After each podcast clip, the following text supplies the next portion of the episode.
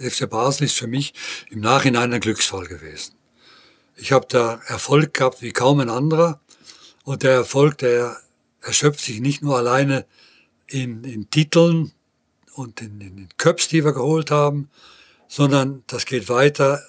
Ich, selbst in meiner, selbst in meiner Geburtsstadt in Herne, habe ich nicht die Kontakte gehabt und die Befriedigung zu leben, wie ich sie in Basel gehabt habe.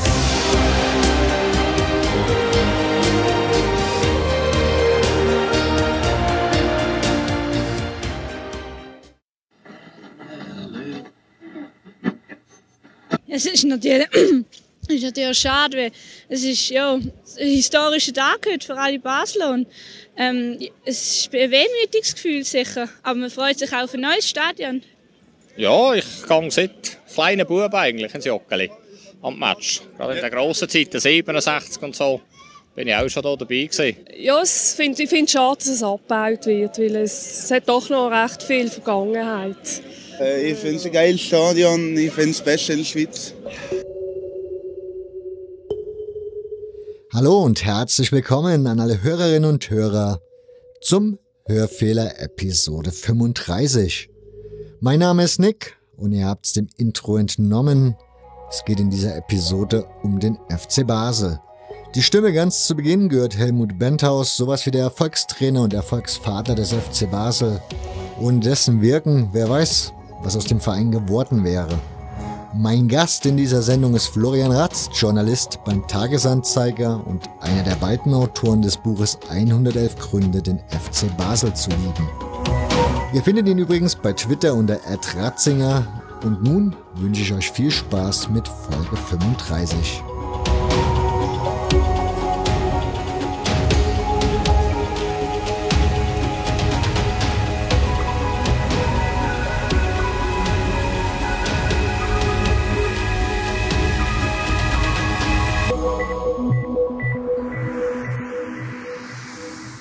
Grüß dich, Florian. Hallo, Nick. Wenn ich schon mal einen Journalist hier habe, wie war das bei dir? Ist das so ein Berufswunsch aus Kindheitstagen oder wann kam der Wunsch bei dir da auf, journalistisch äh, tätig zu werden? Ja, ich habe hab tatsächlich, glaube ich, mit 10, 12 Jahren äh, meine eigene Fantasiezeitung herausgegeben, äh, die dann auch kopiert und in der Schule verteilt. Also von daher, ja, war schon äh, von Kindheit an, äh, war das Interesse da, ja. Und dass es Fußball sein sollte, war auch klar? War Zufall. Also Fußball hat mich schon interessiert, habe ich habe auch selber gespielt. Ähm, und ich habe einfach meine erste Anstellung als Sportredakteur bekommen und dann ist es einfach ist dabei geblieben. Okay, um, ähm, ja, ich habe dich eingeladen, weil Thema FC Basel und als Mitautor des Buches 111 Gründe gehe ich davon aus, dass du da einfach mal gut firm bist. Wobei du das schon nachgewiesen hast, dass du das bist. Von daher, ja, lass uns mal so ein bisschen auf den Fußball eingehen. Ja. Wie kam denn der Fußball nach Basel? Der Fußball, wie er genau nach Basel kam, das weiß man nicht. Ähm, es gibt Hinweise darauf, dass englische Einwanderer schon relativ früh, so um 1880, einen Club gegründet haben könnten. Da weiß man aber nicht, wer da Mitglied war, ob die überhaupt gespielt haben. Ähm, das ist so einfach ein, ein Fetzen Papier, der aufgetaucht ist im, im äh, Archiv der Stadt, wo von einem Football Club die Rede ist. Und so richtig nach Basel kam er dann äh, so acht, in den 1890er, frühen 1890er Jahren, ähm, Mitte 1880er Jahre, äh, da gab es einen Sportlehrer, äh, einen Herrn Glatz, der wahrscheinlich ob seiner väterlichen Art, Papa Glatz genannt wurde in der Stadt. Und äh, der hat den Fußball in die Schule gebracht, das heißt in, ins Gymnasium. Und von da hat sich dann der Virus ziemlich schnell verbreitet in der Stadt. Das heißt auch eigentlich eher so über die bürgerliche Schiene, wie das vielerorts so war? Ja, also das waren Schüler, das waren Studenten, das waren Akademiker, ähm, Kaufleute, die sich da für diesen englischen Sport interessiert haben, ja. Und wie ist das dann losgegangen mit dem Basler Fußball? Also, weißt du jetzt richtig, also was ist denn der älteste Basler Verein, wenn du da so schon weißt, wann da der erste vermutlich gegründet wurde? Ja, also eben vermutlich gegründet wurde 1881 ein Football Club eben, aber da weiß man einfach nichts, äh, was, also was der gemacht hat. Was man weiß, ist, dass 1884 dann die obere Realschule einen Fußball angeschafft hat für die Turnstunden. Und ähm, der älteste heute noch, äh, äh, der älteste Club, den es heute noch gibt, ist der FC Basel, der 1893 gegründet wurde. Genau. Ähm, wie ist der, also ich gehe mal davon aus, du kennst die Gründungsgeschichte. Ist die irgendwie in irgendeiner Weise anders wie anderswo? Ich denke nicht, oder? Also Schüler haben sich getroffen und dann. Ja, also der wurde gegründet mit einer Zeitungsannonce. Ähm, und da wurde aufgerufen zu einer Gründungsversammlung. Und da haben sich also elf Männer getroffen. Ähm, und zwar, also die, das, das hieß, ähm, das war eine ganz kleine Annonce, die hieß Behufsgründung eines Footballclubs. Sind sämtliche Freunde dieses Sports eingeladen, nächsten Mittwochabend 8.15 Uhr im oberen Saale der Schuhmachernzunft zu einer Besprechung zusammenzukommen. Das war, ähm, ja, und drei Tage nachdem diese Annonce erschienen ist, wurde der dann gegründet. Die Schuhmacherzunft, was war das? Das war ein, ist ein Zunftshaus, der halt der Schuhmacher, ja. Also ähm, gibt's, gibt's heute nicht mehr, wurde leider abgerissen, ähm, weil die Straße, an der das äh, Haus stand, ähm, verbreitert wurde dann später, ja. Ja, spricht das dann dafür, dass diese Gründungsväter auch irgendwie so aus dieser Schuhmacherszunft kommen oder? Nee, nee, überhaupt nicht, nein.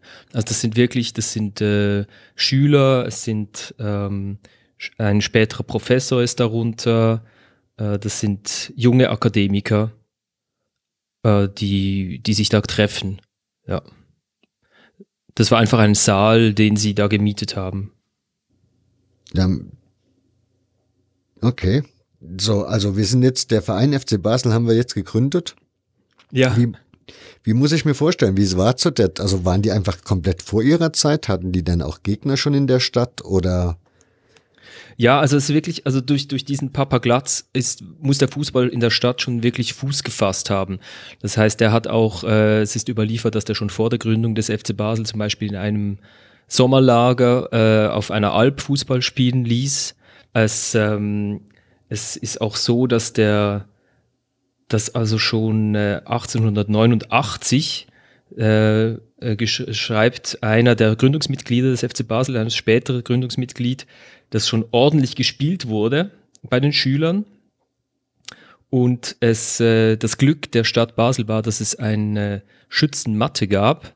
Das heißt, die war eigentlich den Schützen vorbehalten, aber da der Basler eigentlich historisch nie sehr wehrtüchtig war, wurde dort kaum geschossen.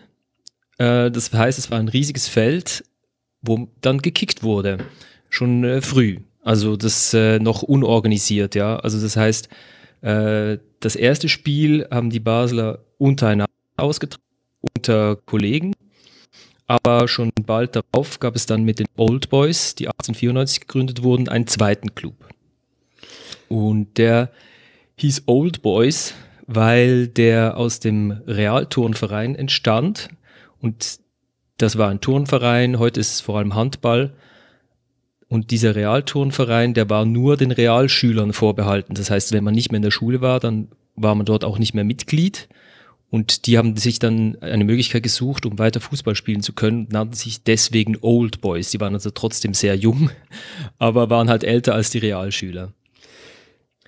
Ich weiß nicht, ob ich das bei dir, also ich vermute, dass ich das bei dir gelesen habe. Und zwar irgendwie diese Geschichte, dass einer der Old Boys mal erzählt hat, dass man in der Frühphase des Fußballs schon durchaus ein bisschen Geld haben musste, um zum Beispiel bei so einem Verein wie dem FC Basel zu spielen, weil Auswärtsfahrten mit dem Ganzen, was das da zu dieser Zeit bedeutete, relativ teuer war. Und so war es dann nicht jeden, also war es nicht für jeden die Möglichkeit, beim FC Basel Fußball zu spielen, wegen ja, wie gesagt, bisschen Geld, was man da braucht. Und die Old Boys wären da eher so eine Alternative gewesen. Stimmt das? Ähm, ja, das hast du bei mir gelesen. Das war aber nicht der, das war aber nicht die, waren nicht die Old Boys, sondern also zwischen 1894 und 1900 gab es also ganz viele so spontane Clubs in der Stadt, die hatten tolle Namen. Der, sehr englisch natürlich, also der Buck Jumpers Club, den FC Britannia, ähm, den FC Gymnasia, äh, den Abstinentenfußballclub und so weiter und so fort. Und es gab auch diesen wunderschönen FC Half Moon, also der FC Halbmond. Und ähm, ja, und ein Mitglied dieses FC Halbmond, das war einfach, das waren die Jungs aus einer Gasse, aus einer Schneidergasse, Entschuldigung. Und äh, der hat sich also später dann in, äh, in einer Autobiografie daran erinnert, wie das war. Und die, die, also der FC Basel und die Old Boys eben die, die Akademiker, die Kaufleute, die hatten Geld, oder? Und die, die Jungs von der Straße nicht. Und der hat dann äh, eben geschrieben, ja, das waren auch nicht die Besten, ja, die beim FC Basel gespielt haben oder bei den Old Boys, es waren einfach die, die Kohle hatten, weil die haben eben auch viele Auswärtsreisen gemacht. Und damals war es ja schon teuer, von Basel nach Zürich zu reisen, wenn man sich überlegt, dass man dann einen Tag äh, nicht arbeiten konnte, das muss man ja immer einberechnen. Und äh, der hat also dann geschrieben, dass das eine eine kostspielige Sache war. Also er schrieb da, die Reisespesen mussten die auserwählten Spieler selber bezahlen. Es waren oft nicht die talentiertesten Spieler, wohl aber die Begüterten, die spielen durften. Ja.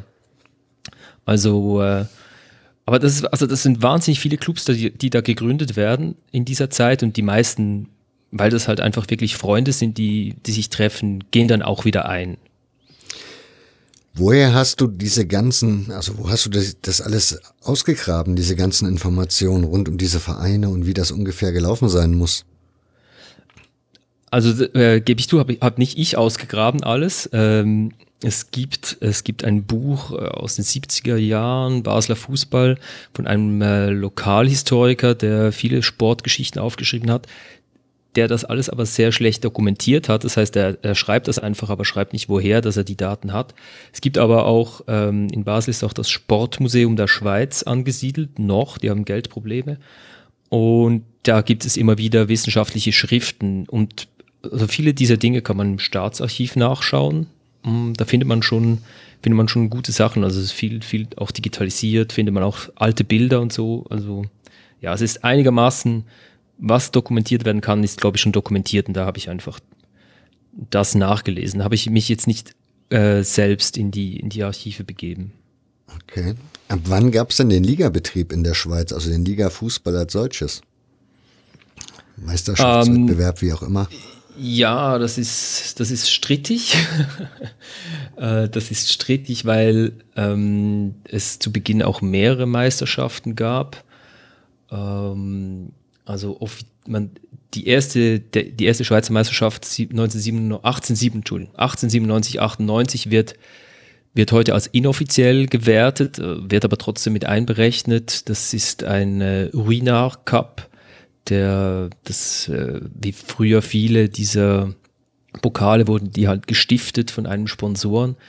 Es, es gibt in der Schweiz auch äh, in den ersten Jahren der Liga das Problem, dass die, äh, die Clubs, die durch englische Schüler gegründet wurden in der Westschweiz, dass die sich geweigert haben, am Sonntag zu spielen, weil in England nicht am Sonntag gespielt wurde. Mhm. Und da, da hat, sage ich, haben die Westschweizer viele Schweizer Meisterschaften verspielt, weil die haben sich dann auch selbst in einer eigenen Liga organisiert, weil die es doof fanden, weil die Finalspiele in der Schweiz dann immer sonntags waren oder unter anderem sonntags.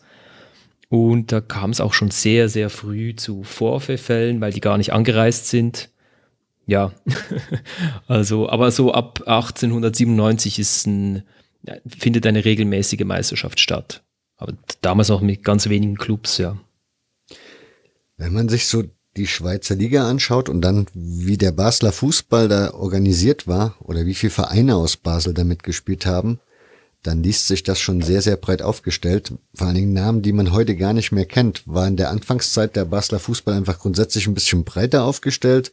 Waren die Hürden einfacher oder war das Ligasystem so, dass da relativ viele Basler Vereine am Wettbewerb mit teilnehmen konnten?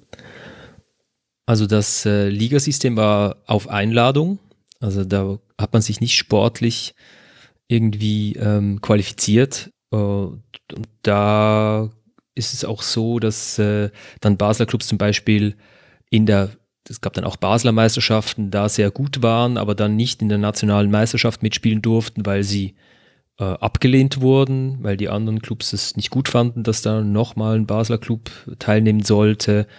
Ja, eben es gibt auch Basler Clubs, die sich innerhalb von drei Jahren wieder auflösen. Nicht der, der FC Fortuna löst sich eigentlich nach einer Schlägerei auf. Äh, der war auch in der höchsten Liga dabei. So, ja.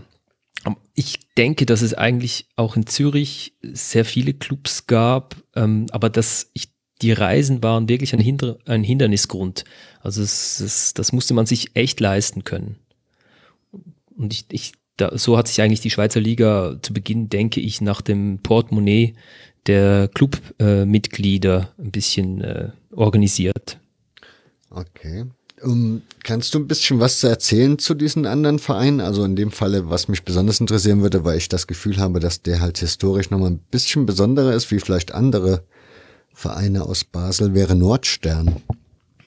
Ja, Nordstern ist, äh, die, äh, Basel ist in zwei, es gibt ein Groß-Basel und ein Klein-Basel.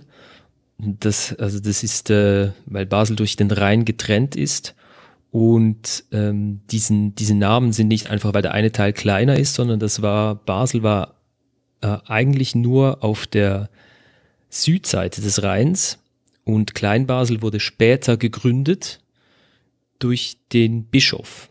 Also während Basel eine freie Stadt war, war Kleinbasel eine Stadt, die dem Bischof gehörte.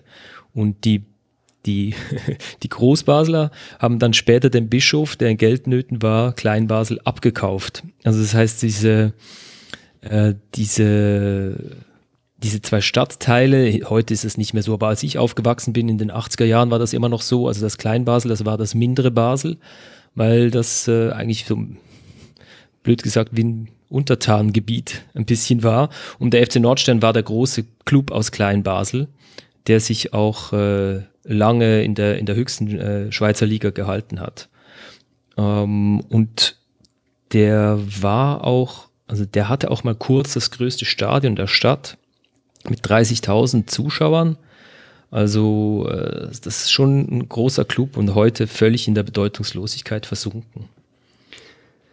Was war das für ein Club? Also für was stand der? War das dann eher so ein Stadtteilverein, so Kiezclub oder? Was ist so die ja, Historie eben, also der stand, der stand dann später als, äh, also zu Beginn ähm, war das halt ein, ein, Club wie, wie andere, wie andere auch, äh, aufstrebend, äh, eben leistete sich ein, ein riesiges Stadion. Äh, in meiner Jugend war das klar, der FCN, das war der Kleinbasler Club. Was lustig ist, weil der FC Basel eigentlich auch sein Heimstadion ursprünglich im kleinen Basel hatte. Ja, aber das äh, irgendwann hat das dann sportlich nicht mehr geklappt und dann kamen finanzielle Probleme dazu und ähm, und, und dann war es, also der, der ist heute wirklich kaum, also der, der hat eigentlich, spielt fast keine Rolle mehr. War Nordstern mal von der von der Aufteilung in der Stadt her, ich meine, heute wird wahrscheinlich jeder, der was mit Fußball anfangen kann, in Basel zum FC Basel ins Stadion gehen. Aber war Nordstern mal irgendwann so eine Art Konkurrent für den FC Basel? Also hätte die Geschichte vielleicht auch irgendwann anders laufen können und Nordstern wäre heute der bekannteste Verein in Basel? Das hätte sein können, ja. Also die waren mal, die waren mal äh, besser als der FC Basel. Die waren zweimal im, äh, im Pokalendspiel, Cup-Final, wie das in der Schweiz heißt, und äh, dreimal Zweite in der Meisterschaft. Also das hätte sein können, ja. Hätte sein können. Die hatten auch zuletzt, als sie, also das letzte Mal in den höchsten Ligen gespielt haben, bis äh, 1900, äh, was 82, glaube ich, äh, hatten die auch einen ganz tollen Trainer. der Zickzack Cebinak hieß der. Uh, uh, und der war also ähm, der, der, der war also bekannt, äh, der, der spielte ähm, 30 Länderspiele für Jugoslawien, Äh, der war Meister mit Partizan Belgrad, der war auch mal deutscher Meister mit dem ersten FC Nürnberg. Ähm, und also da hätte was entstehen können. Ja. Also das, das ist ja, ich meine, in den frühen Jahren alles sehr volatil. Äh, in der Schweiz halt auch nicht so viel Geld dann wirklich drin im Fußball in diesen 1980er Jahren. Dann, wenn man einen Geldgeber hat, kann das vielleicht klappen. Ja, ich, es, es, ähm, es war aber schon, also als die dann abgestürzt sind, Anfang der 1980er Jahre, war schon klar, dass die der kleinere Club sind als der FC Basel. Aber gibt's da noch Menschen, die sich für den Nordstein interessieren? Also sprich, ist da noch Zuschauer aufkommen, wenn man da hingehen würde jetzt Nein. als Groundhopper? Nein, nein, nein. Das ist wirklich jetzt ist ein Quartierclub. Die machen, die haben viele Jugendteams immer noch. Ähm, das heißt, die machen Sozialarbeit, ja, auf Deutsch gesagt. Die sind, sind jetzt auch eher in einem Quartier, wo vielleicht nicht die einfachsten Jugendlichen zu Hause sind. Also, äh, ja, aber das, äh, also die, die kommen, die können nicht mehr hochkommen oder so. Die haben kein, keinerlei, äh, die haben im Moment, äh, ich hoffe, ich erzähle jetzt keinen Quatsch, aber die haben nicht mal äh, Lust auf äh, gehobenen, also spitzen Regionalfußball so. Also es ist, es ist einfach jetzt ein Quartierclub. In welcher Liga spielt der? Oh, jetzt hast du mich erwischt. Ja, ungefähr. äh, ich weiß nicht mehr, ob die, wie, wie weit die, die ging mal ganz, ganz weit runter. Hm. Heute weiß ich, weiß ich gar nicht mehr, wo, in welcher Liga das die spielen. Weil ich habe gelesen, dass beim FC Basel die zweite Mannschaft spielt dritthöchste Liga, ne? Ja, aber es ist aber das Nachwuchsteam. Also das ist in der Schweiz spielen die U21, heißt das. Äh, die, Spie die, die, spielen in der, in der nationalen Meisterschaft mit und dürfen maximal in der dritthöchsten Liga spielen. Haben da eigentlich ja. alle Vereine die U21 behalten? In Deutschland haben ja viele Vereine die weggekürzt. Also abgeschafft. Ja, ja, es gab mal einen Club, der FC Aarau, der hat, der hat das auch versucht, war aber keine gute Idee. Die haben das inzwischen wieder. Ja, nee, haben eigentlich alle, also die, die Clubs in den höchsten beiden Ligen, die müssen äh, Aktiengesellschaften sein in der Schweiz. Äh, müssen sie, weil äh, da ging es darum, dass viele Clubs äh, in den 2000er Jahren äh, pleite gegangen sind und dann wurden auch die Namen verloren, weil die dann ja ein äh, in, in der Konkursmasse aufgegangen sind, also Namen, Logo und so weiter. Und das wollte man ändern, indem man den Club und, und das Profibetrieb, den Profibetrieb getrennt hat. So, wenn die Aktiengesellschaft pleite geht, dann heißt die halt nicht FC Basel, sondern die heißt ein FC Basel 1893 AG, ja, und hat auch nicht das Logo drin, so, ja. Und die, alle diese Aktiengesellschaften, die müssen eigentlich bis mit U21 äh, Nachwuchs haben, damit sie das Geld vom Verband bekommen und so weiter und so fort. Ja, also der FC, der FC Nordstein spielt in der vierten Liga Gruppe 2. Das bedeutet aber nicht, dass die in der vierten Liga spielen, weil in der Schweiz ja, kommt die Super League, Challenge League, Promotion League, erste Liga Classic, zweite Liga Interregional, zweite Liga, dritte Liga, also die sind in der achten Liga jetzt. Okay. Ja. ziemlich tief. Das ist ziemlich tief. Ja, es geht nur noch eine runter. Ja. Okay. Ähm, ja, du hast gerade den das Vereinssystem oder ja, Verein dann jetzt in, in Klammern gesetzt, aber dieses, wie, der, wie ein Verein funktioniert oder aufgebaut sein muss, um am Schweizer Liga-Spielsystem mitzumachen. Jetzt habe ich gestern nämlich versucht, genau das herauszufinden und hatte dann, gut, ich muss gestehen, ich habe jetzt nicht arisch viel gegoogelt, ich hatte kurz bei Wikipedia geschaut und hatte dann gesehen, dass da gar kein Eintrag zu da war. Deshalb ging ich davon aus, dass der FC Basel noch ein mitgliedergeführter Verein ist. Nein. Wie war denn dann aber die Resonanz, als das mit der AG losging? Ja, also es gibt den Verein, den gibt's noch mm, mit Mitgliedern, aber die Profimannschaft und das ganze Spitzen, der ganze Spitzen-Nachwuchsfußball, der ist in, der, in, der, in einer Aktiengesellschaft. Und diese Aktiengesellschaft wiederum gehört zu 75 Prozent einer weiteren Aktiengesellschaft. Ja, und diese äh, sozusagen Kopfaktiengesellschaft, die gehört zu über 90 Prozent dem heutigen Präsidenten, Bernhard Burgener. Der hat die gekauft. Und der FC Basel ist insofern speziell in der Schweiz, als die meisten Clubs eigentlich, nicht ganz alle, aber die meisten eigentlich einer Person gehören. Also meistens ist es so, oder vielleicht einem, äh, vielleicht drei Personen, ja, die sich die Aktien aufteilen.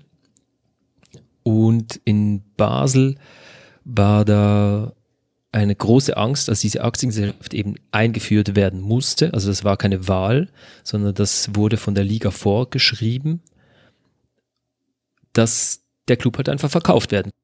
Kommt ein Scheich oder das Schlimmste, was sich die Basler vorstellen könnten, also die eingefleischten Fans, wäre Red Bull kommt, ja, und äh, nennt dann den Club Red Bull Basel und, äh, und da wurde ein spezielles Konstrukt errichtet. Das heißt, der Verein hält 25 Prozent der Aktien der äh, Aktiengesellschaft, in der die erste Mannschaft ist und der Nachwuchs. Und eben 75 Prozent gehören einer anderen Aktiengesellschaft, die dann meistens von einer Person äh, dominiert wird. Und es, gab, es gibt dann auch so Klauseln drin, ja, dass also eben Namensänderungen nur mit äh, Konsultationsverfahren bei den Clubmitgliedern äh, möglich sind, Vereinsfarben, Änderungen und so weiter. Weil das wirklich die große Angst war, ja, wenn es eine Aktiengesellschaft ist, dann kann es einfach einer kaufen, umbenennen, blöd gesagt, auch irgendwie nach Zürich umziehen. Ja, all diese Horrorszenarien äh, sind da, waren da in der Luft und ja, Darum ist die, die Aktiengesellschaft ein bisschen anders strukturiert als im, im Rest der Schweiz, wo man einfach froh sein muss, jeweils, dass jemand da ist, der diese Aktien hält und dann auch äh, das Minus stopft, weil der, im Schnitt im Schweizer Fußball Geld verloren wird. Da kommen wir vielleicht nachher noch drauf. Ähm, Nochmal zurück zu diesem, ja, wenn du so sagst, das ist relativ geschützt, was den Verein oder also den Vereinsnamen, die Vereins, das, also das Logo und die Farben etc. angeht, war das dann eine größere Auseinandersetzung mit den Vereinsmitgliedern oder innerhalb der Vereinsmitglieder oder konnten die so viel Druck aufbauen, dass von Anfang an klar war, dass derjenige, der sich Aktien da kaufen möchte, irgendwie ja in den Dialog treten muss mit den Mitgliedern, um da eine Situation zu schaffen, wo das geht? Oder wie kann man sich das vorstellen? Weil aktuell in Deutschland gibt's ja die einen, wo das problemlos für so eine Clubführung läuft, den Verein auszugliedern und bei anderen Vereinen, ja, muss man dann schon mal auf der Mitgliederversammlung ein bisschen erklären, wie man es sich so genau vorstellt. Ja, also der, der Druck, der war da. Und der Druck war von beiden Seiten da, weil die Vorschrift war da. Also es gab gar keine andere Möglichkeit. Aber natürlich gab es äh, eben all diese Horrorszenarien, die an die Wand gemalt wurden. Und es war damals aber auch klar, das Geld äh, beim FC Basel kam äh, von der, der Präsidentin. Das heißt, die hat eigentlich mit ihrer Aktiengesellschaft dem Club äh, eine finanzielle Basis ermöglicht. Ähm, und von daher war auch klar, wem, wem diese Aktien gehören werden. Es äh, gab dann einen, einen, Bernhard Häusler, der war damals äh, im Vorstand, der wurde später Präsident des Clubs und auch Besitzer, äh, ist er inzwischen nicht mehr. Der ist Anwalt und der hat das sehr gut moderiert, weil der ähm, diese Ängste der, der Fans und der Vereinsmitglieder äh, sehr gut verstehen konnte und ich war damals dort, als dann diese Aktiengesellschaft eingeführt wurde. Und das wurde dann lang und breit erklärt, warum und wie und eben was alles möglich ist und was alles nicht möglich ist. Äh, dass zum Beispiel, es gab dann auch so eine, eine Klausel, dass mit den Aktien nicht übermäßig äh, Gewinn gemacht werden darf und so weiter und so fort. Und das wurde dann von den Mitgliedern eigentlich äh, problemlos angenommen. Und ja, und es ist bis jetzt auch nicht so, also äh, die, die Aktien haben, in, haben zweimal den Besitzer gewechselt. Also einmal von Frau Öri, die damals die Aktien hatte, dazu zu Herrn Häusler und jetzt vor zwei Jahren äh, zu Herrn Burgener und da wurden jeweils die Mitglieder, obwohl die ja nur 25 Prozent der Aktien erhalten, dazu befragt und wenn jetzt die Vereinsmitglieder gesagt hätten, ja, nein, die Aktien dürfen nicht verkauft werden, dann wären die auch nicht verkauft worden. Obwohl das rechtlich nicht bindend ist, ja, aber das ist so eine moralische, eine moralische Hürde hier in der Stadt. Das klingt ja schon mal ganz gut. Hat die Dame, das war ja die erste Vereinspräsidentin in der Schweiz, ne? Ja. In der Bundesliga ist, glaube ich, sowas auch noch, müsste das auch noch zu erleben sein. Hat das irgendwas verändert so an der Mentalität des Vereins? Also ist man da ein bisschen offener geworden, toleranter geworden? Sind jetzt Frauen dort in Positionen gerne gesehen, mehr geschätzt? Oder war das einfach, okay, Och. einmal eine Dame? Also es war. Mehr symbolisch war, und dann wieder weg? Nee, das war nicht symbolisch, weil ohne diese äh, Gisela Öri, eine Deutsche übrigens, äh, in, nur genannt Gigi, ähm, wäre der Club heute nicht, nicht, wo er ist. Also das war in einem, die kam zum Club in, einem, in einer Umbruchzeit, da, war der, da hatte der Club eine große Historie und wenig Geld, war in der höchsten Liga, hatte große Ambitionen, aber stand kurz davor, das erste moderne Stadion der Schweiz zu beziehen, das immerhin, das von der Stadt gebaut wurde und von der Stadiongenossenschaft. Äh, also nicht von der Stadt, Entschuldigung, die Stadt hat, äh, hat gibt den Boden und, äh, und das Ganze wurde finanziert dann mit einem Einkaufszentrum rundum und so weiter und so fort.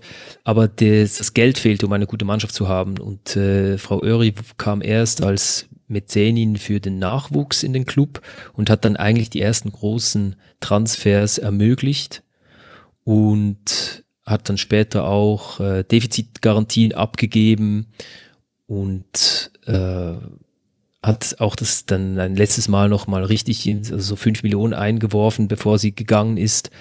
Und ohne die wäre der FC Basel heute nicht, was er, was er ist. Also das ist nicht, äh, das, das ist nicht einfach eine Frau einfach so, sondern die, die hat, äh, hat dem Club echt äh, sozusagen den, den Eingang in die Moderne ermöglicht.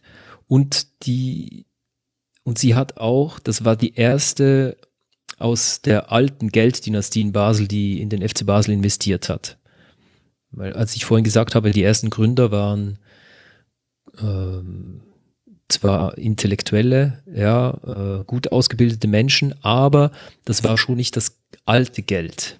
Ja, das Altgeld in Basel kommt aus der, ursprünglich aus der Seidenfärberindustrie, das wurde dann chemische Industrie, heute sind es Life Science, Firmen wie Novartis, Roche, äh, damals gab es noch Ziebergeige und so weiter. Und das ist, da ist, also da, das sind Familien, die mit mehreren Milio Milliarden auf, de, auf dem Konto leben.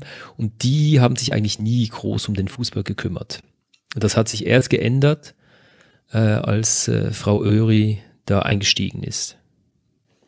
Jetzt bin ich ja ein bisschen neugierig, was den Basler, also den FC Basel und seine Vereinsgeschichte angeht. Wann der gegründet wurde, hast du ja schon so ein bisschen erzählt. Wie lief's denn dann sportlich? Also ist der Verein relativ schnell an die Spitze des Schweizer Fußballs gekommen oder hatte der erstmal so ein bisschen, ja, ist mitgelaufen mehr oder weniger? Ja, nee, der war. Oder?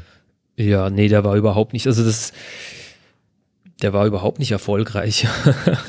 äh, der, ja, der hat mal, der hat mal ein, der hat mal einen Pokal gewonnen. Ähm, das war so ein Vor, Vor, Vorgänger des äh, Schweizer Pokals. Ähm, äh, an den erinnert sich eigentlich niemand, das war noch vor dem Ersten Weltkrieg.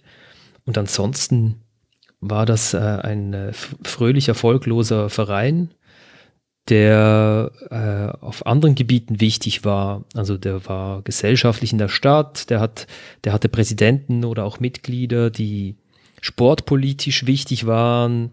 Also so, das, äh, die, die haben zum Beispiel, haben sie es geschafft, in, mit, mit ein paar äh, Promotionsspielen zu Beginn des Ersten Weltkriegs in Basel die, äh, die Generalität der Schweiz davon zu überzeugen, dass es, dass es äh, eine gute Idee wäre, den Fußballern Spiele geben also das, das, das, äh, deswegen gab es keinen Spielunterbruch in der Schweiz während des Ersten Weltkriegs. Ähm, aber das war, kann man sagen, war für den Schweizer Fußball ein Erfolg. Aber der Club selber, der war, der, der machte Reisen, ja, internationale Reisen. Äh, äh, das, das war hatte viele Mitglieder schon, ähm, hat, hatte auch ein Stadion, hat das auch dauernd ausgebaut, aber sportlich, ja, nee, also es war nichts Besonderes, kein, kein besonderer Schweizer Club, ja. Wann ist, Also- der, wann ist er zu einem besonderen Schweizer Club geworden? Der wurde eigentlich erst zu einem besonderen Schweizer Club äh, Mitte der 60er Jahre. Also vor, vorher, da, vorher gab es so einzelne große Helden, ja. Es gab einen, es gab einen Seppe Hügi, den fanden alle toll, das war ein Flachmaler, das war aber klar, der war Profifußballer, der hat Tor um Tor geschossen.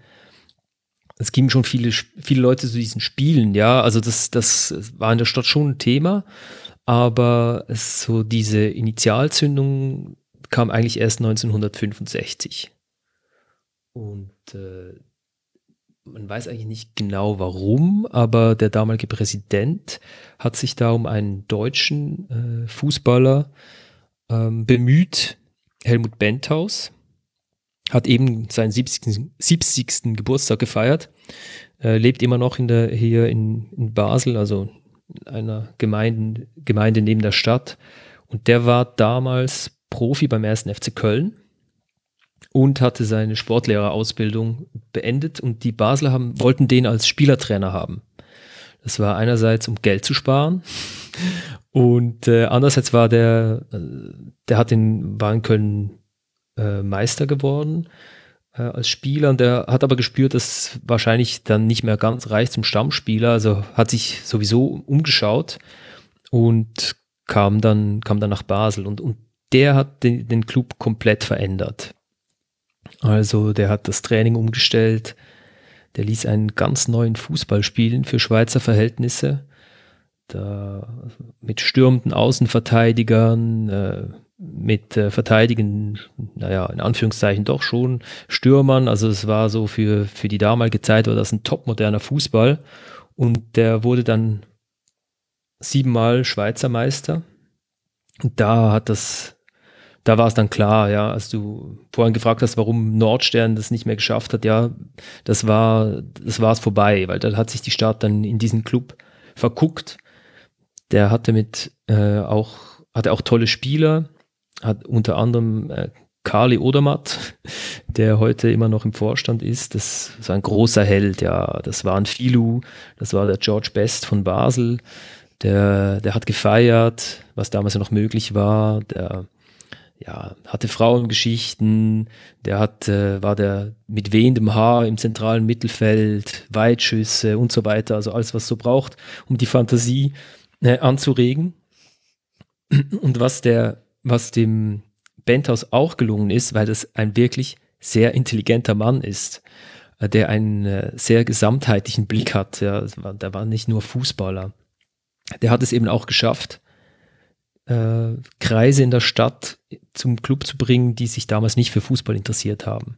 Das, das Lustige ist ja, wenn man so die Kurve des Fußballs anschaut, ein bisschen von der Gesellschaft her, dann ist der Beginn ist ja gehobene Gesellschaft und dann ändert sich das ja wahnsinnig schnell, also auch in Basel, dass äh, eben die, die Arbeiter entdecken diesen Sport für sich und, äh, und nach dem nach dem Ersten Weltkrieg mit der verkürzten Arbeitszeit und so haben die Arbeiter plötzlich auch Zeit, sich für Sport zu interessieren und Sport zu treiben, Sport zu schauen und so weiter. Und da verändert sich die Struktur komplett, ja. Und als der Bandhaus dann in den 1960er Jahren, 1970er Jahren in Basel ist, da ist es eigentlich, also die gehobene Gesellschaft, die interessiert sich nicht für Fußball, weil das ist ja Arbeitersport, äh, das ist nicht intellektuell, ja, so. Also, und äh, der Benthaus hatte eine sehr enge Freundschaft mit dem Theaterdirektor, mit dem Basel Theaterdirektor, Werner Dückelin. Und das, da kam dann dazu, also der ging dann mit seinem Team ins Theater äh, und der Dückelin saß sogar auf der Trainerbank beim Spiel mal, ja. Ähm, es gab gemeinsam eine Tombola, wo jede, je, also zahlte man fünf Franken und man hat sicher immer was gewonnen und es war entweder, also die Mindestpreise waren entweder ein Eintritt ins Theater oder zum FC Basel.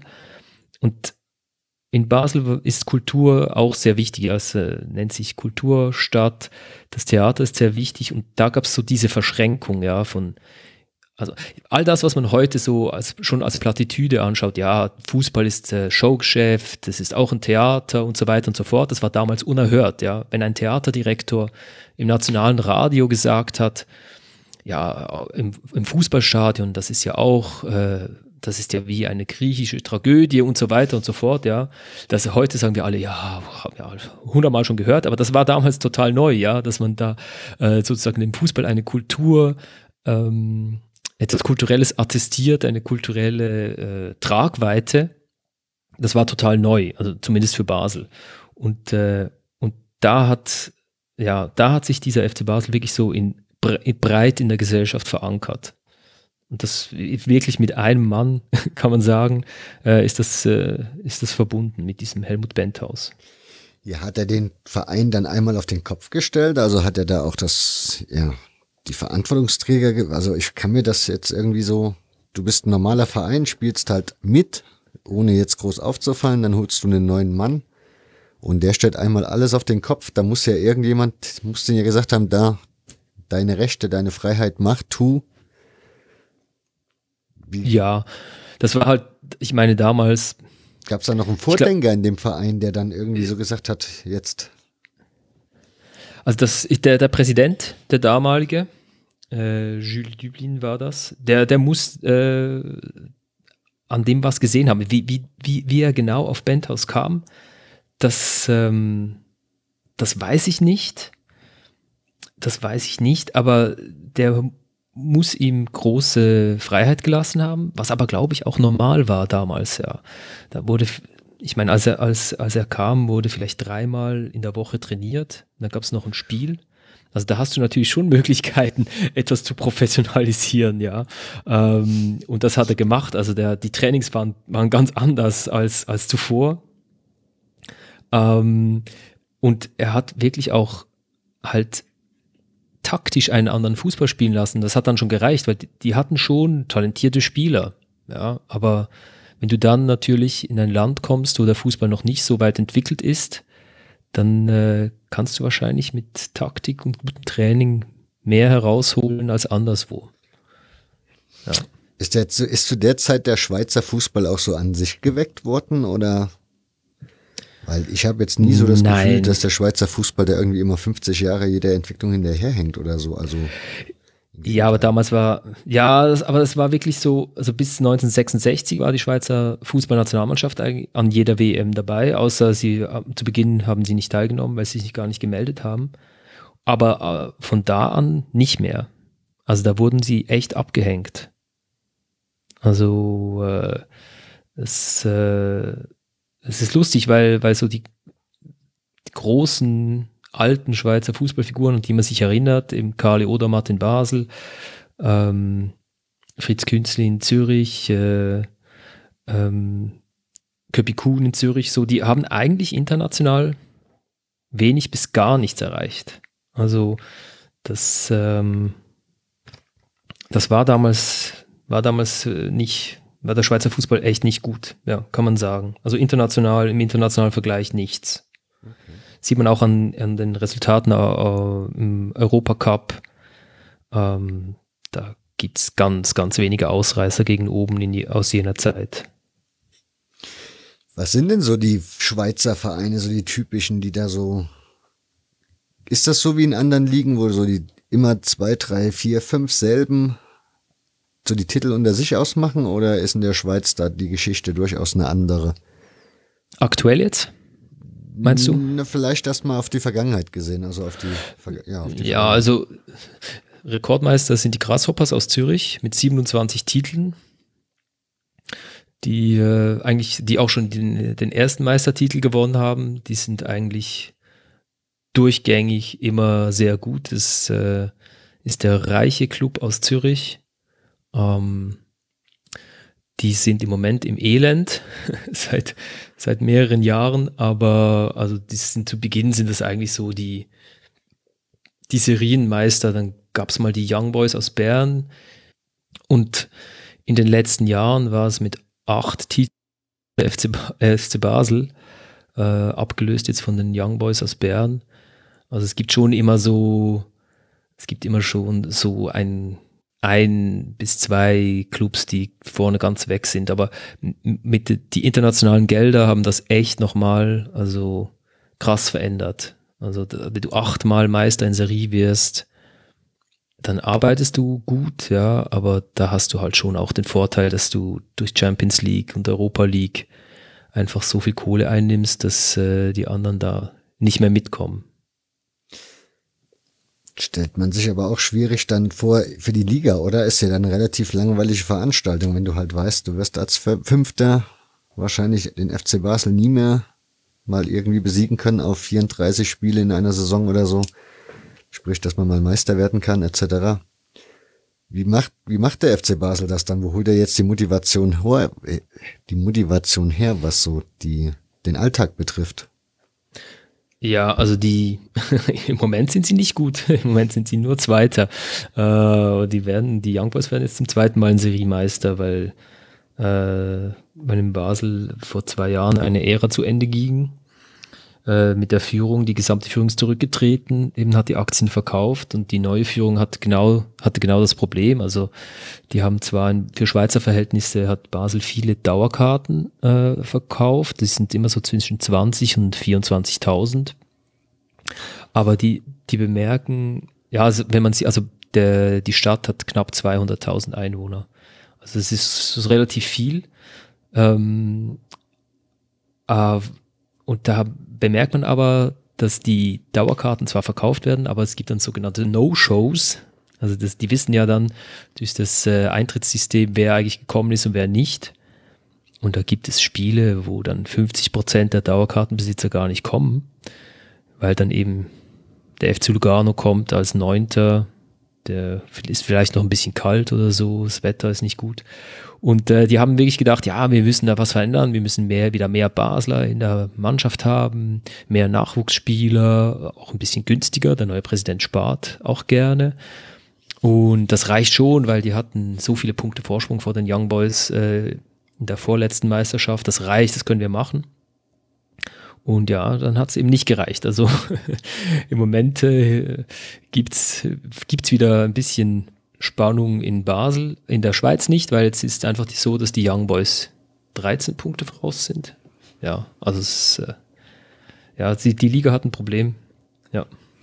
Gibt es dann auch allgemein so Häme, dass man sich im Moment so mit Young Boys Bern dann im Besonderen freut, nach dem Motto, endlich mal nicht die Basler wieder? Ja, natürlich. Ja. Ja. Wenn du aber gerade, wenn du aber gerade ansprichst, von wegen mehr die eigene Jugend und wieder selber die Spieler, eigentlich hat der FC Basel ja immer eine gute Nachwuchsarbeit gehabt. Ja, Gab, also vor, ja, vor allem in, den, in der neueren Zeit, ja. Ja, gab es da einen Mentalitätsunterschied, dass man sagt, jetzt wieder auf, jetzt wieder mehr auf die eigene Jugend setzen, weil wie gesagt, ich dachte eigentlich, das wäre so der Standard beim FC Basel, dass man da immer wieder Nachwuchskicker einbaut in den Profikader. Ja, die müssen halt einfach sehr gut sein. Also die hatten auch äh, ein paar äh, Jahrgänge, die einfach exzeptionell waren. Also wenn man sich dann vorstellt, dass, ähm, also für, für Schweizer Verhältnisse ja, dass Granit Xhaka und Jerdan Shakiri dann als 17-, 18-Jährige in der ersten Mannschaft äh, debütieren, ähm, dass ein Jan Sommer im Tor steht, ähm, dass äh, Breel Embolo da vorne kickt, ähm, dass äh, Manuel Akanji, äh, den haben sie aus Winterthur geholt, aber auch sehr jung. Also die hatten, hatten ganz viele, ganz viele Spieler, die da durch den Nachwuchs gekommen sind, die sich, die für Schweizer Verhältnisse wirklich einfach außerordentlich talentiert waren und sind. Also ja. Ähm, und das Problem des Clubs in den letzten Jahren war, dass wenn du eben achtmal in Serie Meister wirst, dass das nicht niemand mehr interessiert. Das ist keine Errungenschaft, oder? Ja. Also wenn du Meister wirst, ist normal. Wenn, wenn nicht, ist eine Katastrophe. Und gleichzeitig haben die für eben immer für Schweizer Verhältnisse international ziemlich viel erreicht. Also die, die äh, spielten regelmäßig in der Champions League. Die haben Manchester United mal aus der Champions League äh, Gruppenphase eliminiert. Die haben zweimal Liverpool aus der Gruppenphase eliminiert. Ähm, auch wenn sie dann im Achtelfinale in München 0 zu 7 untergegangen sind, aber ein Schweizer Verein im Achtelfinale, wenn du jetzt guckst, wie viele kleine Vereine sind denn in den Achtelfinals der Champions League, also das ist wirklich die haben auch international unglaubliche Erfolge gefeiert, was eigentlich gar nicht geht, ja, wenn du das Geld vergleichst, das in der Schweiz Fußball ist und, und äh, in den großen europäischen Ligen.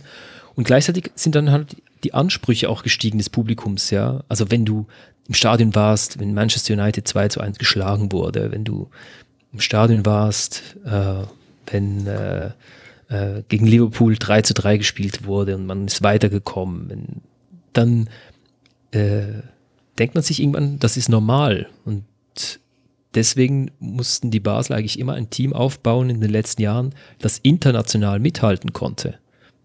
Weil einfach Europa League Gruppenphase und raus, was so der durchschnittliche Schweizer Club macht oder sogar gehobene Schweizer Club macht, das, das wäre in Basel ein Versagen gewesen. Und dadurch wurde halt der Einstieg für junge Spieler ins Team immer höher. Ja, die Hürde wurde immer höher. Der Club äh, hat international eingekauft, einfach um das, das äh, Niveau halten zu können. Und ja, daher kam dann diese sozusagen, Rück, sozusagen Rückbesinnung auf das lokale Schaffen. Ja. Wie steht denn der FC Basel da jetzt so im Vergleich zu einem, also jetzt im Vergleich zu einem deutschen Verein, wo würde der FC Basel vom, von den finanziellen Möglichkeiten her so ungefähr einzuordnen sein? Also ich kann dir, kann dir das sagen, weil die geben die Zahlen ähm, immer sehr detailliert bekannt.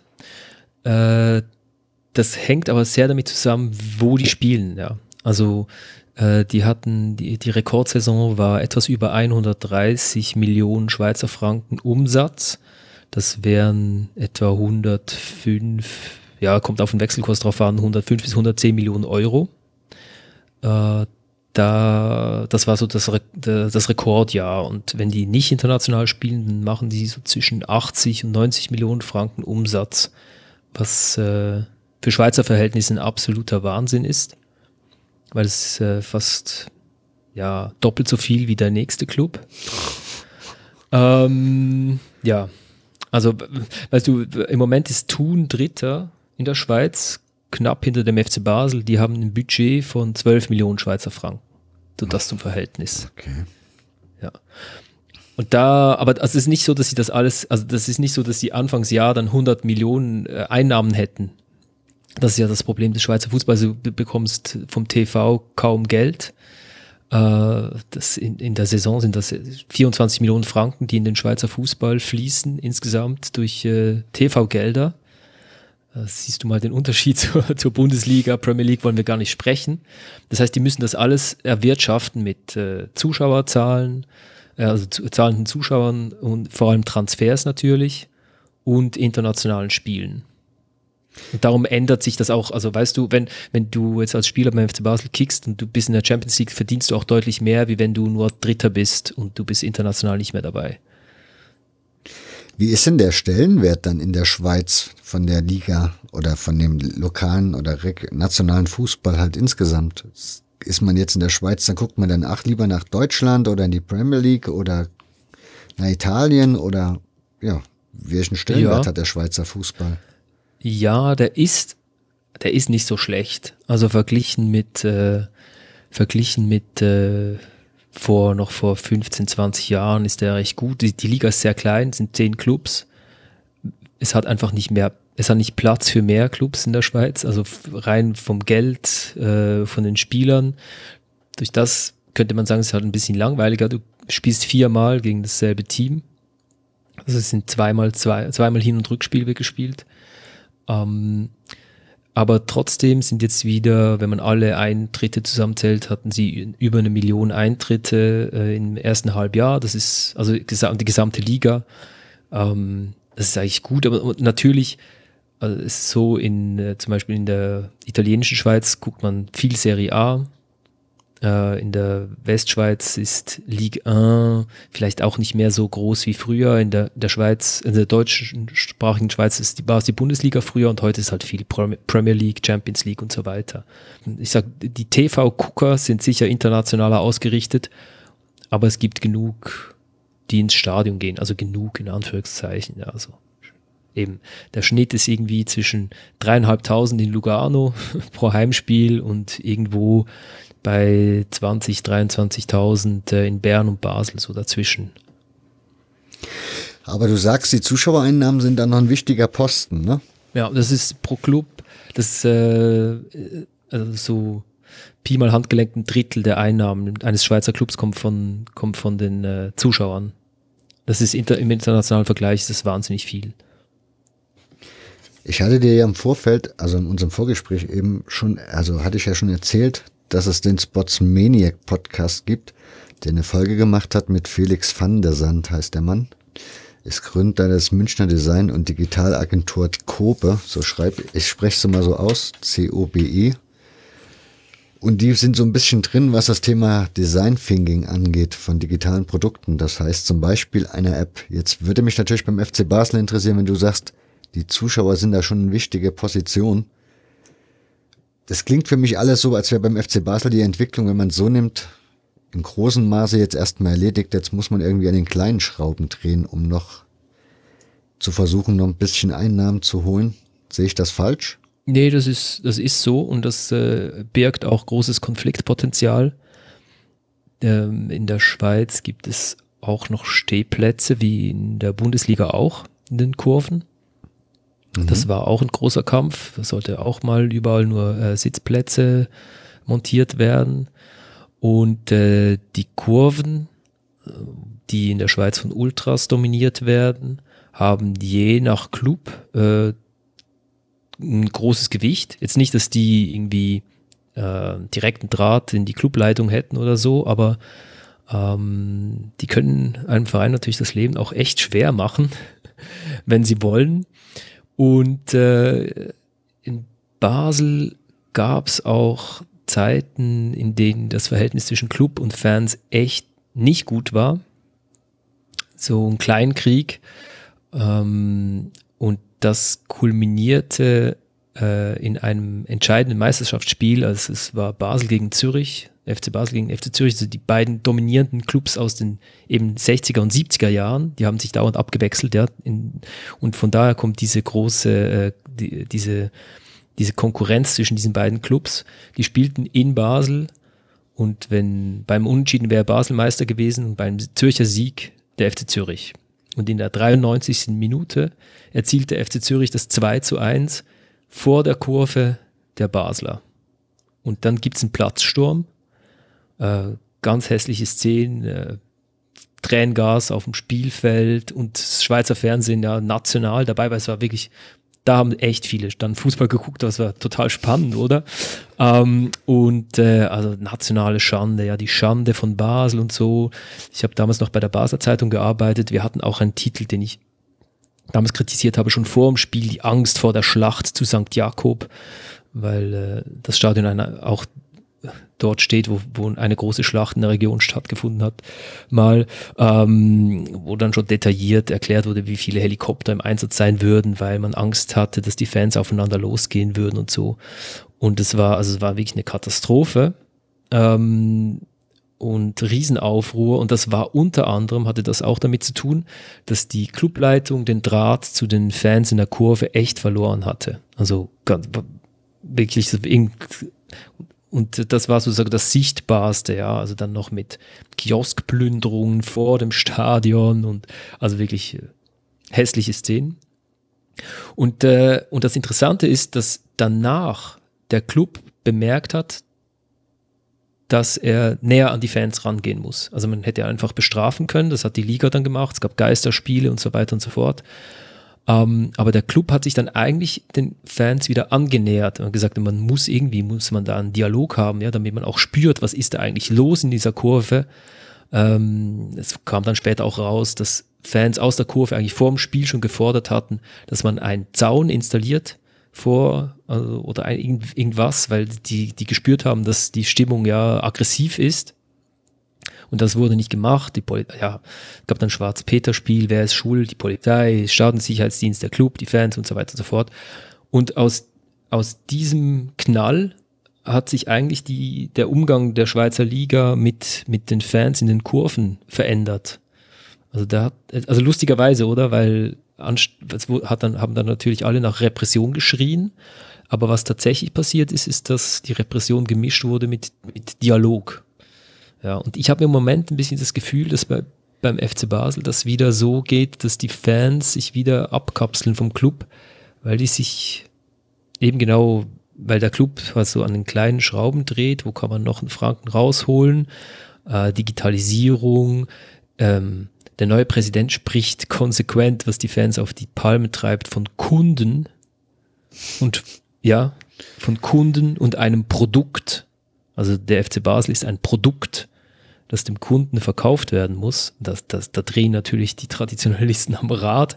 Ja, und der immer, und ja, und das, da, und da haben sie ein paar Mal echt tief äh, ähm, in die Scheiße, Entschuldigung, gegriffen äh, in den letzten Jahren zum Beispiel hatten sie die tolle Idee, Instagram-Influencer für eine Clubmitgliedschaft werben zu lassen. Und das saß dann unter anderem eine, eine junge Deutsche, die in der Ostschweiz lebt, äh, im Stadion und hat dann so zwischen Schminktipps und Oh. Und, ja, und Produktplatzierung, dann als weitere Produktplatzierung.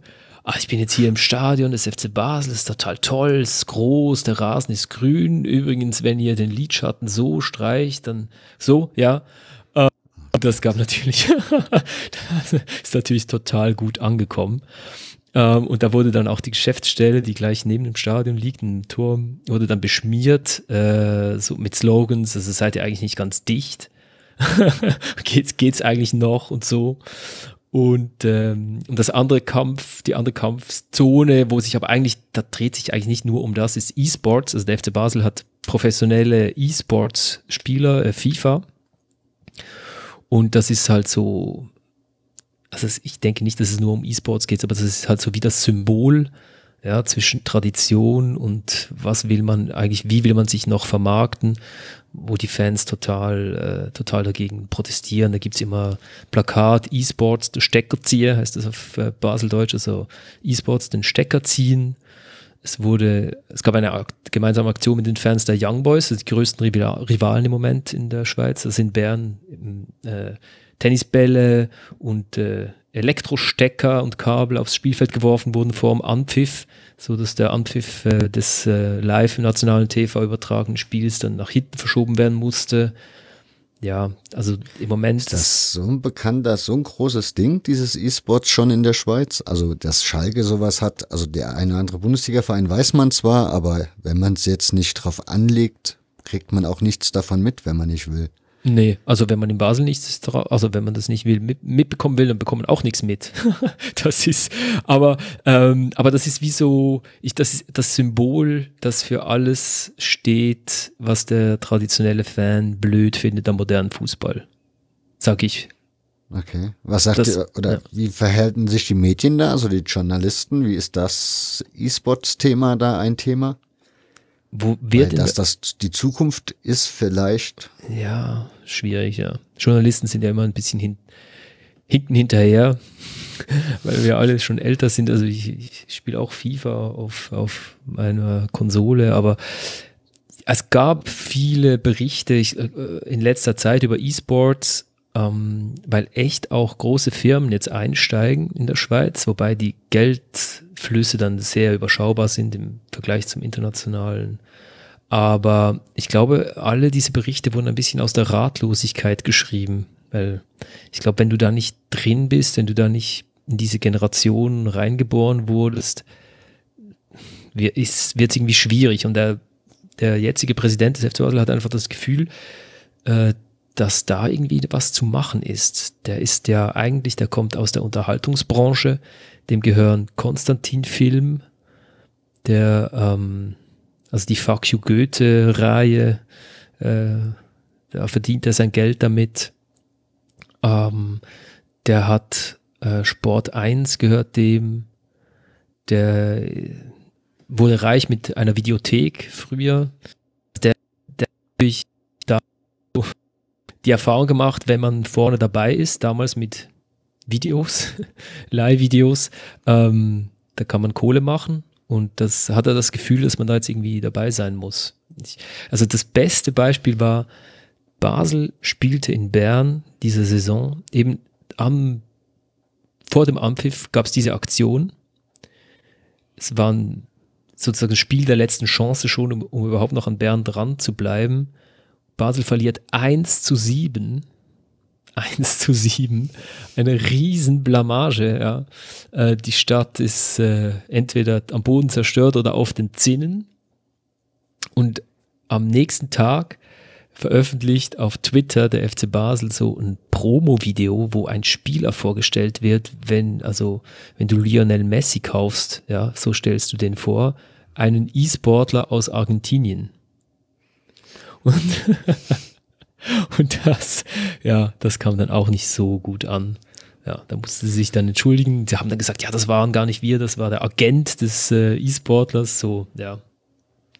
Aber ich glaube nicht, dass es um E-Sports an und für sich geht, es geht einfach darum, um, das, um die Kritik am modernen Fußball an und für sich und daran, dass die Fans das Gefühl haben, dass dieser Club eben im Moment kein Club mehr ist, was er auch nicht ist, sondern eine Aktiengesellschaft und dass der als Marke äh, im Moment behandelt wird, was, ja.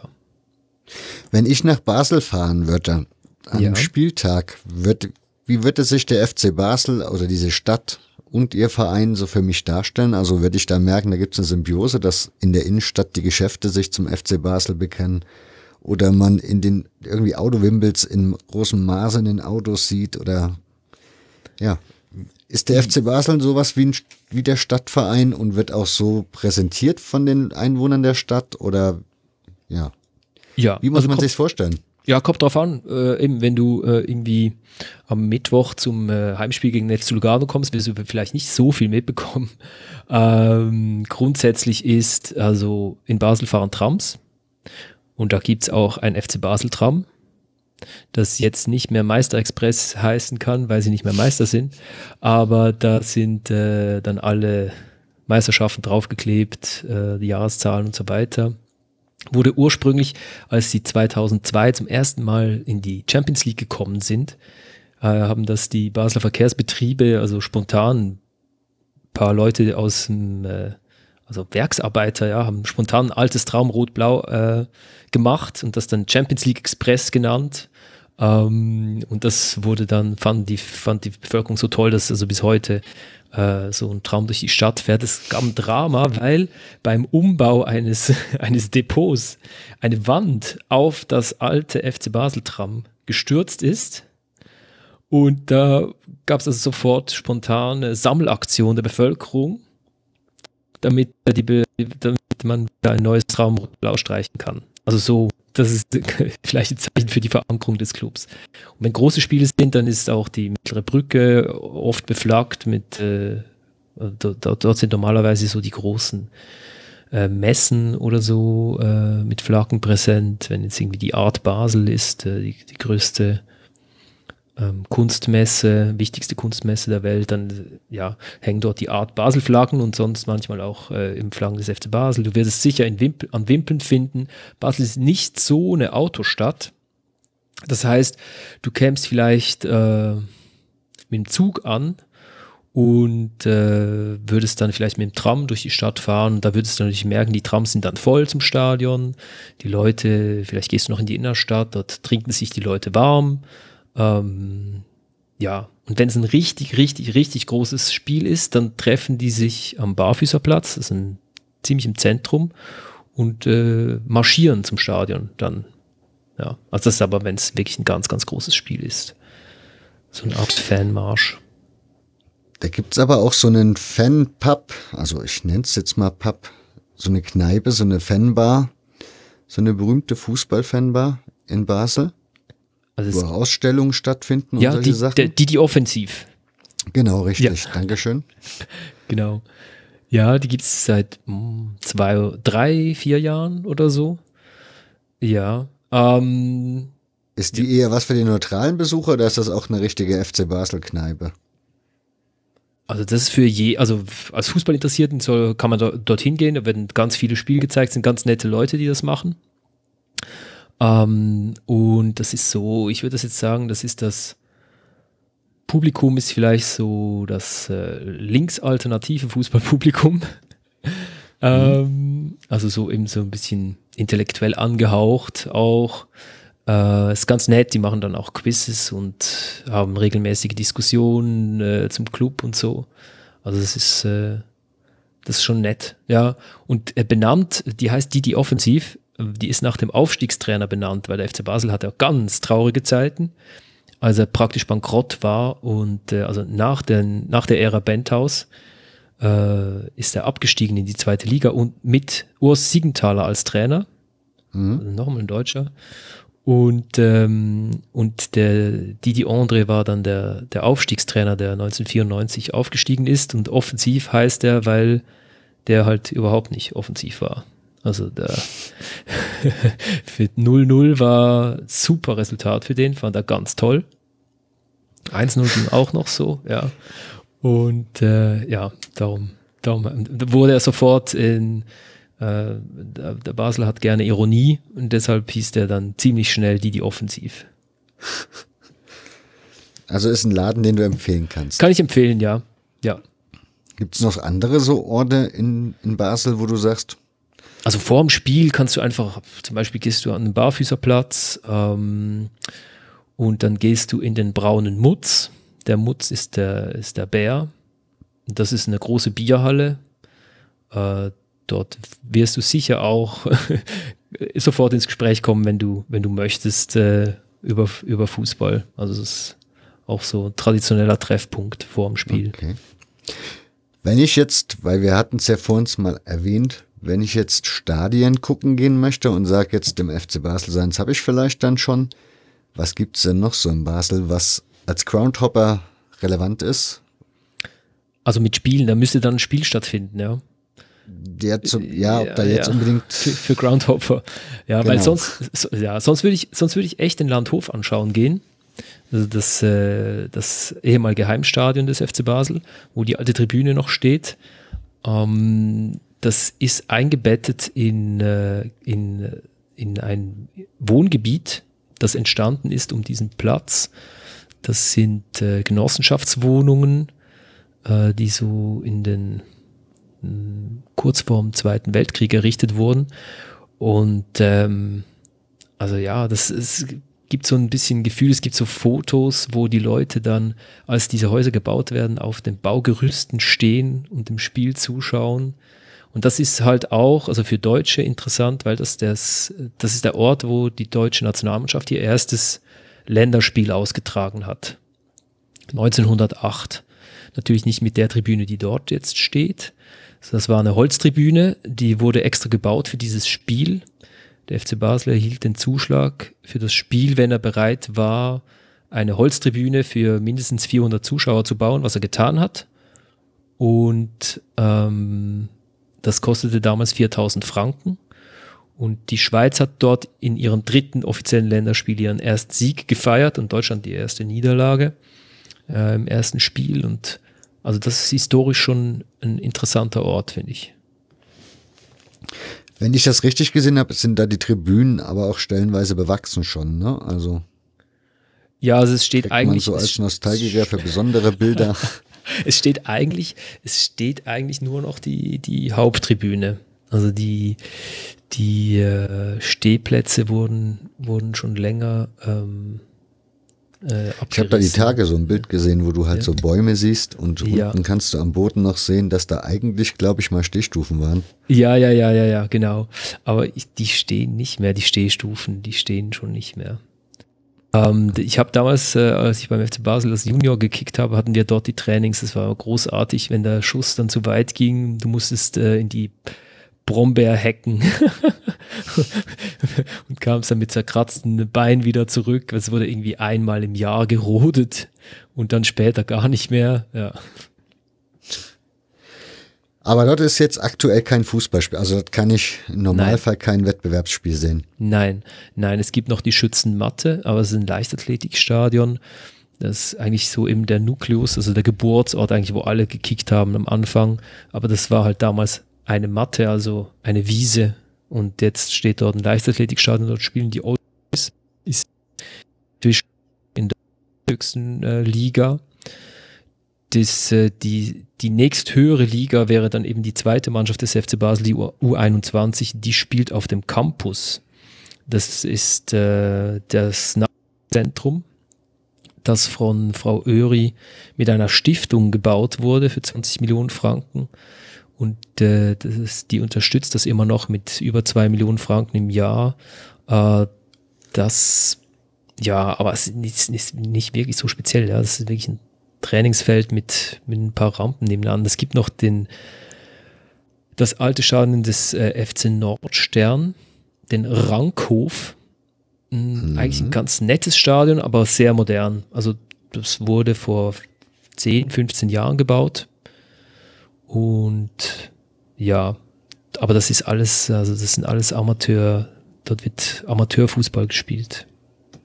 Ja. ja gut, das macht ja nichts, wenn der Sportplatz schön ist. Ja, ja. Genau, aber es ist halt, ja, also, historisch ist dort nicht mehr viel zu sehen. Es wurde alles komplett neu gemacht. Okay. Ähm, ja, die Schweizer Liga hatten wir ja jetzt soweit abgehandelt. Marcel Koller ist aktuell Trainer der, der Schweizer Nationalmannschaft, ne? Nee, des FC Basel. Oh, das F oh, okay. Ja. Und wie schlägt er sich? Hm. Schwierig. schwierig. Das klingt wie nach dem Trainer, der in Bochum war. ja, ist schwierig im Moment. Also, ich, ich, weiß nicht genau, welchen Fußballer spielen will. Ja, ist, äh, ist nicht, nicht ganz einfach. Ja. ja, steht er schon in der Kritik oder? Ja, das ist halt, die sind halt im Moment für Basler Verhältnisse extrem nicht erfolgreich, sprich, sie sind Zweite. Die haben alle, sie waren nicht mal in der Europa League dabei, was seit, glaube ich, 2001 waren die immer in irgendeiner Endphase, also Gruppenphase oder K.O.-Phase eines europäischen Wettbewerbs. Also siehst du mal, wie, also das ist wirklich ein, das war wirklich ein, äh, eine riesen Niederlage, als die ausgeschieden sind. Ähm, und dann weiß man halt nicht, also da kam erst nach ein paar Spielen der alte Trainer Raphael Vicky, früher mal bei Bremen, äh, wurde entlassen nach zwei Spielen bloß in der neuen Saison. Also es, es, die Teamzusammenstellung ist in der Kritik. Ähm, und man weiß jetzt gar nicht, ist der Trainer schuld, ist es die Mannschaft, ist es der Sportchef, ist es der Präsident, der sparen will. Also von daher ist er noch nicht so in der Kritik, weil es gibt, aber, es gibt so viele Baustellen oder so viele mögliche Fehlerquellen, sage ich mal so, ähm, dass, äh, ja, dass er noch nicht so, noch nicht so in der Kritik ist. Was, Wie ist was, das? Ja, nur, nur weil, weil du vorhin Trainer gesagt hast, wer auch beim FC Basel gespielt hat, ist Ottmar Hitzfeld. Mhm. Äh, der kommt gleich von äh, nebenan, neben der, der ist äh, gleich neben der Schweizer Grenze aufgewachsen und der hat auch unter Benthaus gespielt als Stürmer und der hat sich selber mit einem Telefonat damals für ein Testtraining äh, empfohlen. Finde ich noch ganz nett die Geschichte. Der hat sich also aufgeschrieben auf ein Blatt Papier, was, was er dem, äh, was er dem Benthaus sagen möchte.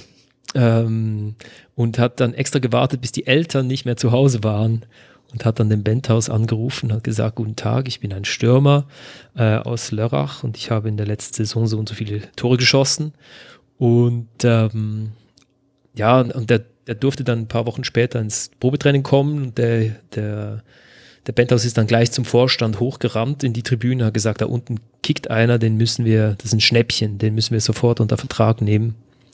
Und ich glaube, der hat zu Beginn irgendwie 1500 Franken verdient im Monat und war dann Ende Saison schon so gut, dass sie ihm noch 40.000 Franken nachbezahlt haben. Einfach so. ja. Entschuldigung, okay. nur weil Trainer Deutschland, ja. ja, ja. Aber du siehst also durch, natürlich durch die Grenznähe ist, ähm, ist haben die Deutschen äh, beim FC Basel schon äh, hatten eigentlich immer, immer einen großen Einfluss. Ja, ist das für den FC Basel an sich so ein Standortvorteil? Also, oder gibt es zum Beispiel die, Itali also die in der italienischen Schweiz sind, die Vereine, haben die vielleicht irgendeinen Standortvorteil aus ihrer Sicht? Oder macht also das eigentlich im Grunde überhaupt keine Unterschiede, wo du da bist? Ja, inzwischen nicht. Also meinst du jetzt so vom Nachwuchs, Nachwuchsrekrutierung oder Fanrekrutierung? Zum Beispiel, ja. Also was bei Basel schon speziell war, der SC Freiburg so als Identifikation im südbadischen Raum kam ja relativ spät hoch, oder? Also es mhm. gab damals, vorher war der FC Freiburg der erfolgreichere, aber halt nicht so, nicht, äh, nicht so erfolgreich wie der SC. Und durch das war schon das Gebiet äh, gleich äh, auf der anderen Seite des Rheins, äh, war schon auf Basel ausgerichtet. Also die Leute, es war näher, also es gibt auch heute noch viele Deutsche, die, die dann nach Basel kommen und, das, und, und auch Fans des FC Basel sind. Sicher weniger als früher, eben durch den SC Freiburg, der eine hohe Strahlkraft hat und auch, auch ein toller Club ist, ja, da kann man sich auch gut identifizieren damit. Und äh, das war, also das, so die Anziehung Deutschland-Basel war immer größer als Elsass-Basel, weil in Elsass der Straßburg ein großer Traditionsclub sozusagen das Interesse eher abgezogen hat als, ja. Und ähm, nachwuchsmäßig ist es so, dass die Schweiz inzwischen aufgeteilt ist. Es kommt auch durch die Verbandsvorgaben, äh, äh, weil jeder Club, der die höchsten äh, Gelder erhalten will für seine Nachwuchsförderung, muss in einem System sein, wo er von der jüngsten Nachwuchsstufe bis zur U21 durchgängig professionelles Training ermöglichen muss. Das heißt, die kleinen Clubs, die vielleicht auf Stufe U14 noch ein Spitzenteam haben und U16, aber dann eine U18, U21 ist einfach zu teuer, die mussten sich an, die mussten sich dann anschließen an andere große Clubs. Das heißt, die Schweiz ist einfach so aufgeteilt in, in so geo eigentlich geografisch ist eigentlich überall an der Spitze ist ein Superligist, also einer der, der höchsten Liga, wo dann automatisch so die, die Nachwuchsspieler dann aus den kleineren Clubs äh, dann bei dem reinfließen. Also wenn du dir das vorstellen kannst, du musst dich als kleiner Club anhängen an eine Organisation, damit du sagen kannst, ja, unser U14-Spieler hat theoretisch die Möglichkeit, immer in derselben Organisation zu sein bis zu U21. Und dann bekommst du die höchsten äh, Ausbildungsentschädigungen äh, durch den Verband bezahlt. Und dadurch gibt es auch fast keine Abwerbungen mehr. Also früher gab es das noch eher, dass dann irgendwie 17-jährige oder 16-jährige Zürcher nach Basel kamen oder umgekehrt jetzt, gibt, jetzt ist das wie so, ja. Klingt aber eigentlich ganz gut, oder? Ja, also nicht schlecht, ja. Also Im Moment ist in, in der ersten Mannschaft des FC Basel ist ein Nachwuchsspiel, also ein ehemaliger Nachwuchsspieler, ein Linksverteidiger mit dem äh, äh, sehr deutsch klingenden Namen Raul Petretta.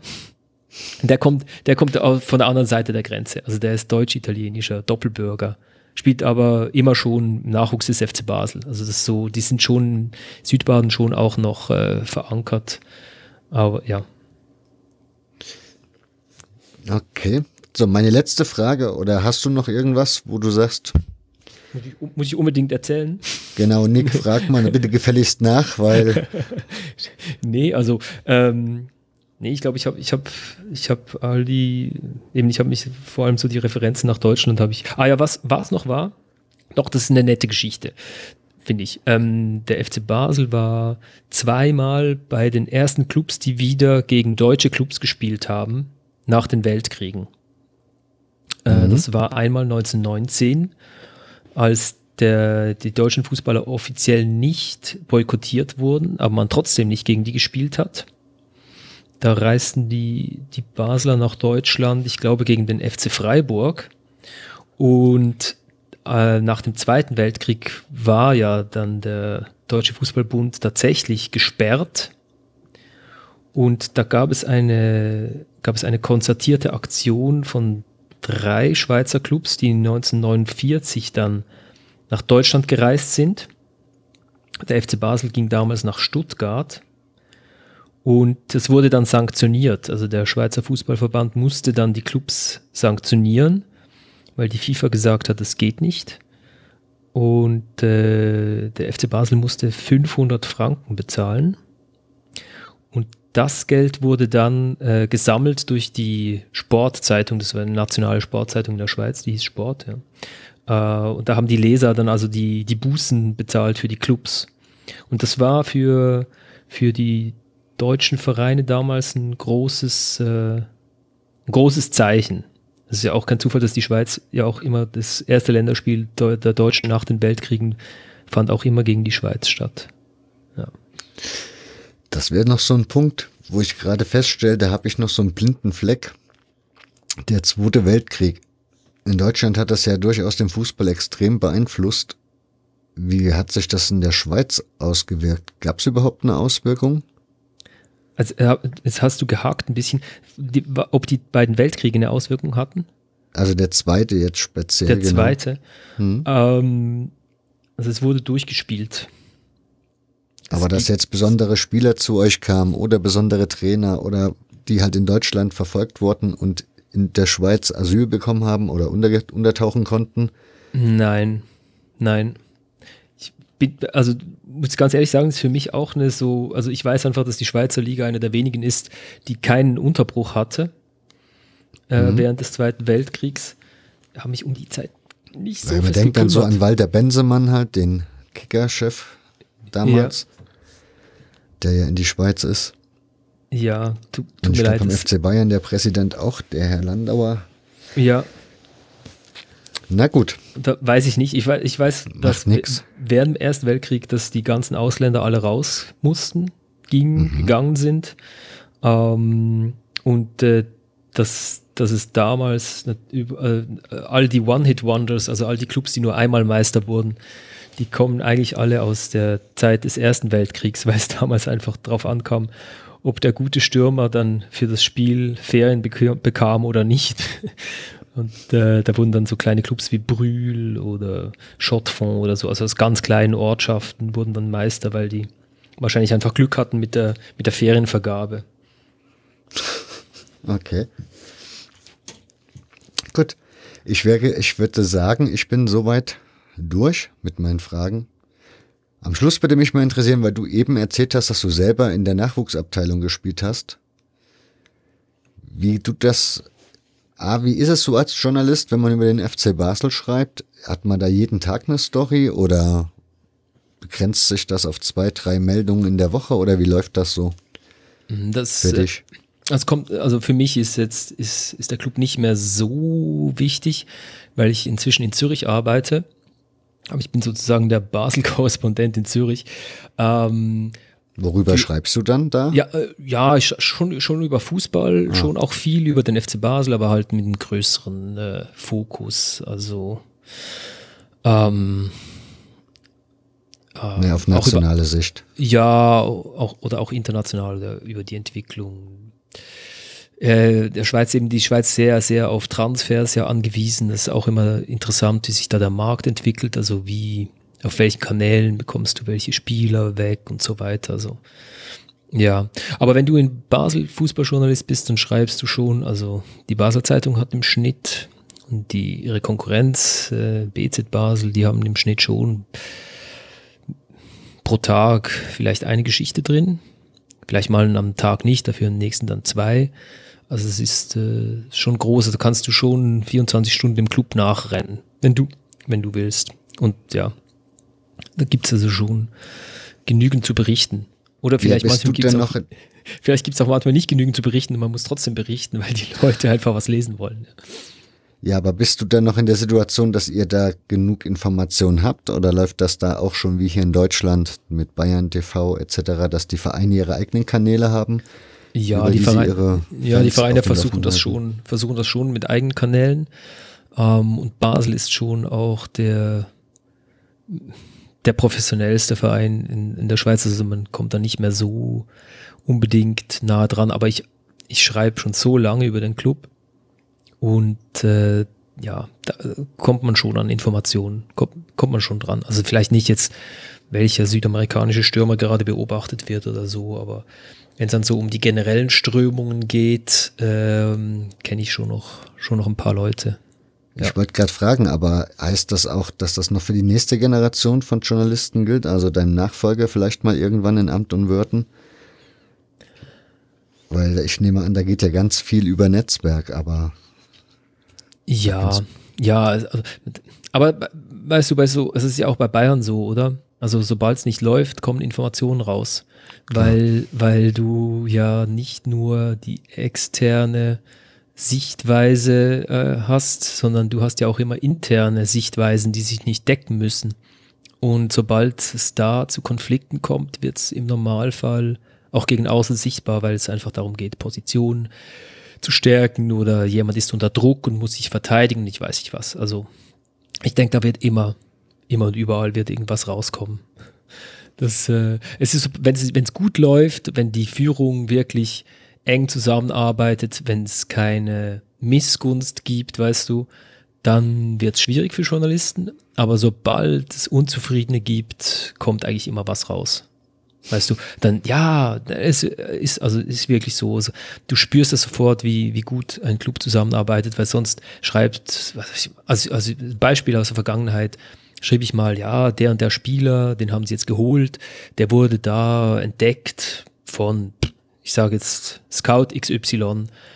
Und äh, dann hatte ich am nächsten Tag dann irgendwie drei SMS von Leuten, die den eigentlich auch entdeckt haben. Dann merkst du, okay, da geht es um Position im Club, oder? Also es ist so, ähm, und das war dann, als sie achtmal in Serie Meister geworden sind, gab es solche Geschichten echt nicht mehr. Also so, weißt du, Neid. Ähm, ja, und jetzt im Moment ist es echt spannend. Das ist wirklich so ein Umbruch. Man weiß nicht genau, wo der Club hingeht. Okay. Was mich noch interessieren würde, ist, in Österreich gibt es den Ballesterer, in Deutschland gibt es die Elf Freunde. Gibt es in der Schweiz irgendeinen so Pendant? Ja, zwölf. Ja, heißt das. Zwölf. Das Dann ist toll. Machst, ja. dann, genau, dann mach uns mal Geschmack da Da mache ich Werbung. Ja, die äh, finde ich wirklich toll. Also für die für die Möglichkeiten, die die haben, haben die wirklich tolle Hintergrundgeschichten aus dem Schweizer Fußball. Die haben interessante Interviews, die haben sind witzig. Ja, halt, also wirklich. Äh, ich finde, natürlich die jetzt nicht äh, vom Volumen her äh, an elf Freunde ran, aber von der Liebe, von der Aufmachung her, vom Witz, ähm, finde ich, es- also lohnt sich echt, kann man mal, also wenn man wirklich Fußball interessiert ist, kann man echt mal sich mal reinlesen. Ist natürlich schon stark Schweizer Fokus, aber, aber finde ich, finde ich wirklich toll, was die machen. Ja. Okay, dann machen wir davon wieder einen Link in die Show Notes.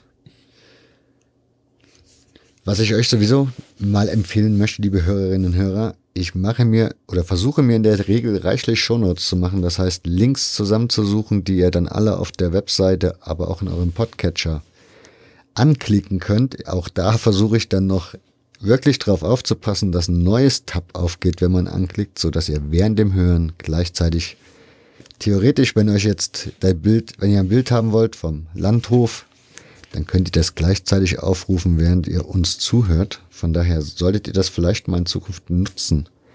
Hiermit nochmal darauf hingewiesen, weil ich habe festgestellt, beim letzten Mal kam das nicht so mit vielen Klicks weg. Und ich sitze da doch ein paar Stunden, von daher guckt mal drüber. So. Ich wäre soweit fertig. Florian, Ja. würde mich bedanken bei dir. Ich bedanke mich für das Interesse. Ich hoffe, hoff, ich habe in all meinem Gequatsche was Interessantes erzählt. Ja, jede Menge. Man sollte dein Buch 111 Gründe, den FC Basel zu lieben, lesen. Vielleicht kannst du ja mal noch kurz ein, zwei Sätze dazu sagen, was der Leser da erwarten darf. Ja, das, also diese Serie ist ja, ist ja, äh, äh, gibt es ja zu jedem Club. Ähm, ich habe das eigentlich gemacht, weil die haben jemanden gesucht und ich habe mit, äh, habe es mit einem guten Freund von mir, Christoph Kieslich, geschrieben, mit dem ich zusammengearbeitet habe und ich habe damals schon gekündigt. Also hab, äh, war klar, dass ich die Arbeitsstelle wechseln werde.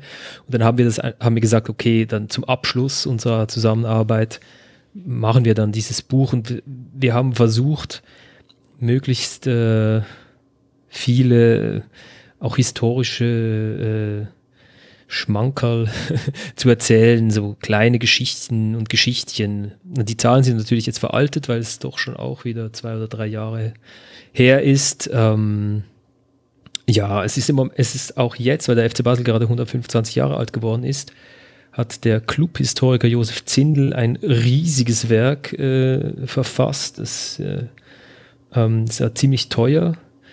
Äh, 125 Franken kostet das, ist aber auch etwa 125 Kilogramm schwer. das ist dann natürlich, äh, das geht chronologisch äh, de- den Jahren entlang, hat dann äh, Personen drin, was wir auch versucht haben. Also unseres ist günstig, sage ich mal so. Und äh, ja, ich hab, wir haben versucht, es möglichst äh, bisschen unterhaltsam und witzig zu schreiben und trotzdem äh, so äh, die Eckpunkte des, des Clubs und des, des Fußballs auch in äh, Gut. Dann würde ich sagen, bedanke ich mich bei dir. Ich bedanke mich. Und ich bedanke mich bei euch, im Besonderen allerdings bei Martin Habel, Unterstützer dieses Podcasts. Und wenn auch ihr diesen Podcast unterstützen möchtet und dabei mithelfen möchtet, dass in Zukunft vielleicht auch mehr als eine Episode im Monat erscheint, dann könnt ihr doch einfach mal auf hörfehler.org gehen. Dort findet ihr den Button Unterstützen mit allen weiteren Informationen. So viel dazu.